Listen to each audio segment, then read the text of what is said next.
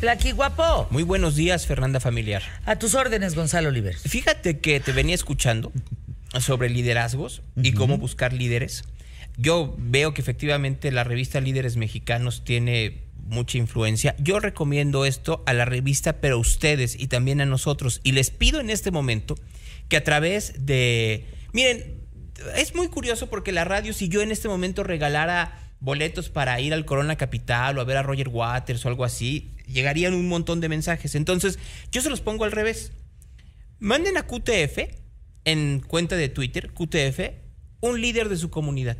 Ah, Uno. Buenísimo. Un Uno líder de, su comunidad. Uno de su comunidad. O sea, puede ser un, un líder de opinión, o puede ser un líder de manzana, o puede ser una persona que ustedes digan está haciendo estas eh, acciones a favor de la sociedad, o es alguien que se- es una madre buscadora, o es un empresario eh, que eh, va comenzando y va creciendo, o es un este o es un político que podríamos verle en esta época que tenemos tal anemia de, de líderes políticos, este podría crecer en los próximos 10 años. Díganos a través de QTF, Un un nombre, digan, fulano de tal que hace esto en tal ciudad, ¿no? Así, piensen así, gente que esté en su ciudad, puede ser hasta un restaurantero, ahora que estuvimos en eso, por ejemplo, Elena Reigadas, chef de Rosetta, es un líder, ¿no? O Enrique Olvera, chef de Puyol, es un líder. Eh, y así pueden ir, ¿no? El, el dueño de Bitso, ¿no? Por darles pequeñísimas cosas. O en las escuelas, ¿no? También quién es Claro. la que maneja la sociedad de padres de familia, o quién maneja a los alumnos, o quién organiza las graduaciones, o quién. Ahí empiezan los líderes, ¿eh? Miren, el liderazgo no es solo aquel eh, eh, que efectivamente le dan un premio, sino aquel que se organiza para ayudar a su comunidad. Hoy en la mañana me pasó algo muy curioso, porque estaba yo en Instagram y de pronto me contacta un hombre llamado eh, Emir Moreno, ¿no? Desde Saltillo. Y me dice, quiero entrar contigo a platicarte lo que está pasando en mi cuadra, porque pues hubo un estallido de una casa y yo soy vecino y quiero platicarte lo que pasó aquí y cómo llegó el fiscal y lo que hizo y la la la la la la la la. Es así se construyen los liderazgos. Me dice, yo soy periodista y mi papá también. Así se construyen Claro. la manera en la cual quieren ser parte de, de la comunicación con un eh, público mayor, ¿no? Y lo mismo, si vamos pensando, debemos encontrar uno tras otro, ¿no? Y así se van construyendo los liderazgos. Y miren, enfrente de mí, atrás de la cámara que tengo, está un plasma en donde está Fox News. Y entonces el, el Chiron, es decir, el super, la pleca dice, Obama va a visitar la Casa Blanca y tienen miedo de que vaya a hacer sombra a Biden. A ver, si hace 16 años hubiéramos hablado de un hombre llamado Barack Obama, nadie daría un clavo con No, que iba a convertirse en un expresidente que podía hacer sombra a Joe Biden. Solo para que se den una pequeña idea que a veces esos liderazgos, claro que son sorpresivos, pero tienen mucho que ver que las circunstancias van cambiando. Y en este país también puede pasar, ¿eh? Lo que pasa es que luego como medios, siempre estamos hablando de los mismos personajes y en las mismas posiciones. Y ese es el error. Porque en una de esas hay alguien que, que nunca lo vimos con la posibilidad de ser lo que ustedes quieran, secretario de Estado, procurador, fiscal, presidente, gobernador, lo que quieran, y puede ser el bueno.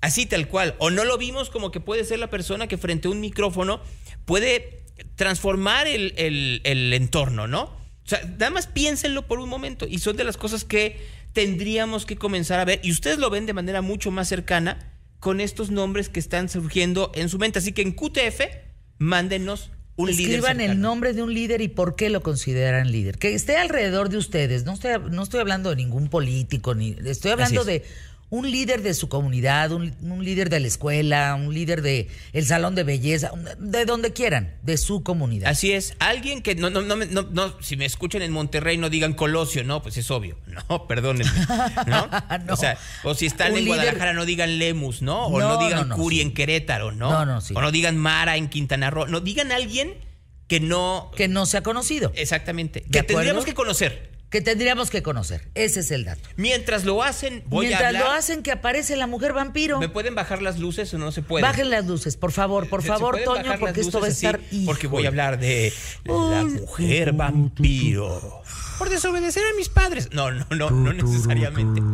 Pero, a ver, uno pensaría que las mujeres vampiros solo existían en las películas del santo. Estas películas que, como ya dijo aquí el maestro Trueba, este, las películas que, como decía el maestro Trueba, tenían dos tipos de dos tipos de película, la que salía en México y la pornográfica que salía en Europa, o más bien erótica europea. Pues no. Acaban de descubrir en Polonia a una mujer vampiro. Una mujer vampiro enterrada en el siglo XVII pero que tenía alrededor de su cuello para evitar que si revivía después de que le pusieron una estaca en el corazón, tenía una cadena de guillotina.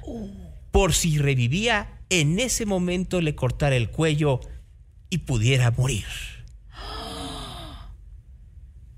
La mujer vampiro fue descubierta, sí, escuche bien, fue descubierta por el profesor Darius Polinsky de la Universidad Nicolaus Copérnicos.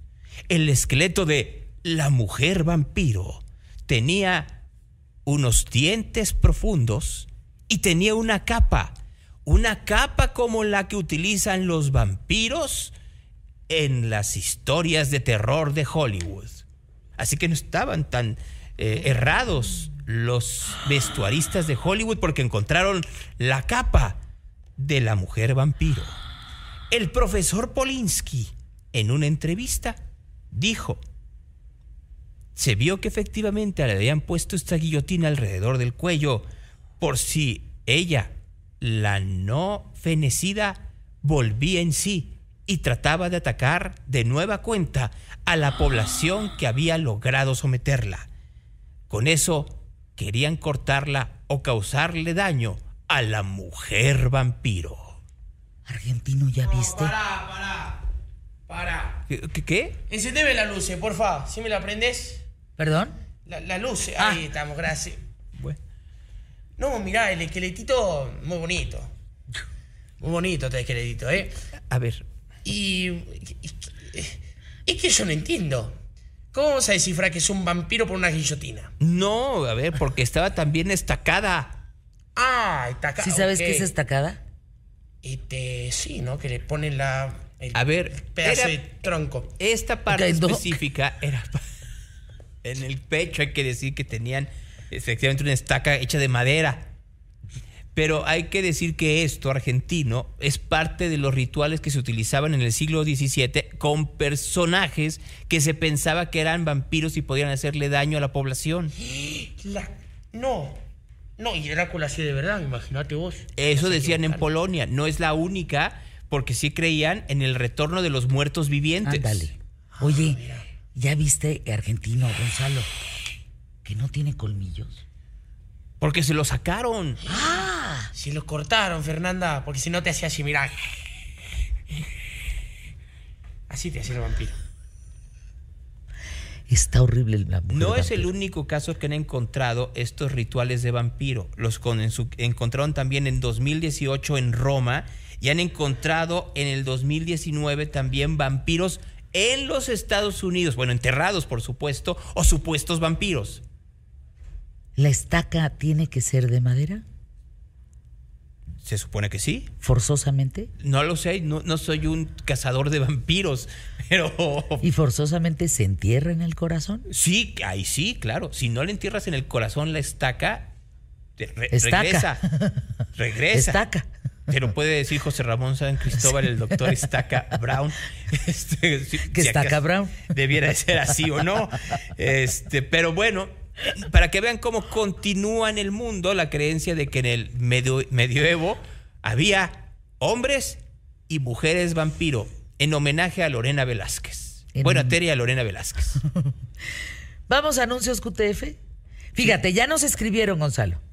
Líderes en Torreón, Amelia Flores Vélez y Eliana Ortega Calderón, rescatistas de animales en situación de calle, promotoras de esterilización y adopción, La primera con un albergue que ella sostiene con más de 100 perros. Liderazgo en Querétaro. El señor Alberto, dueño de Ticúa Sur. Político joven.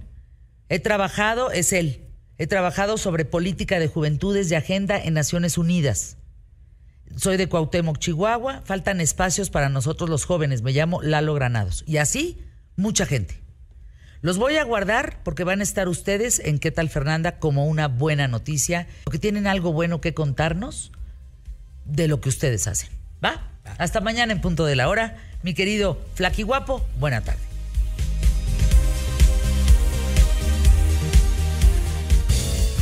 En QTF te damos buenas noticias y los anuncios de nuestros patrocinadores son una muestra. Escúchalos.